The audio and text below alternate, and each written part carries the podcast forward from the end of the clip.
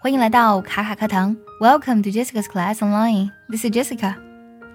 Positive language, positive mind, positive life. 今天呢，我们分享一篇英语美文。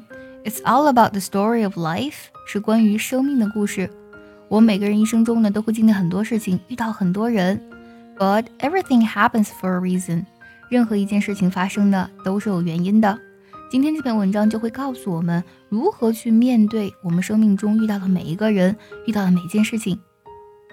Sometimes people come into your life, and you come to realize that they were meant to be there, to serve some sort of purpose, teach you a lesson, or help you to figure out who you are or who you want to become. You never know who these people may be, possibly your roommate, neighbor, coworker, long lost friend lover, or even a complete stranger.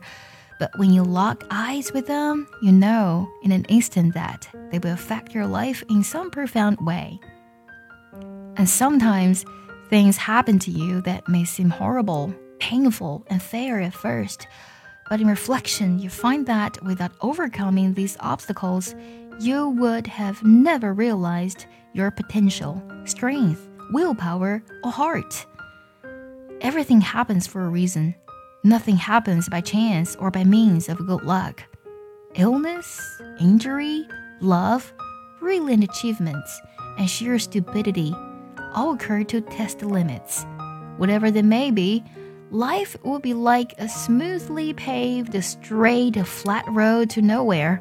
It will be safe and comfortable, but dull and utterly pointless. The people you meet who affect your life and the success and downfalls you experience help to create who you are and who you become.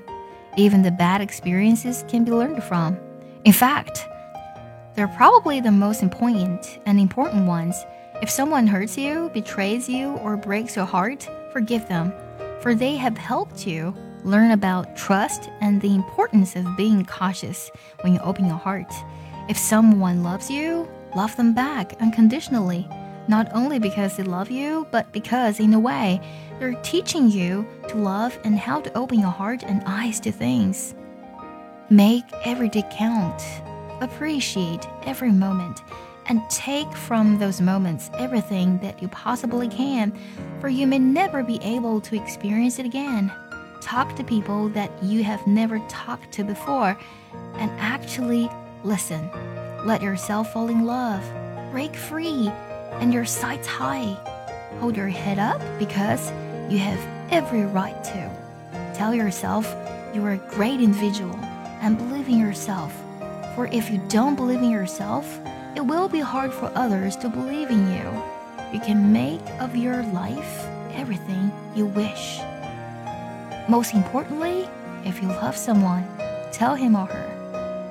For you never know what tomorrow may have in store and learn a lesson in life each day that you live. That's the story of life.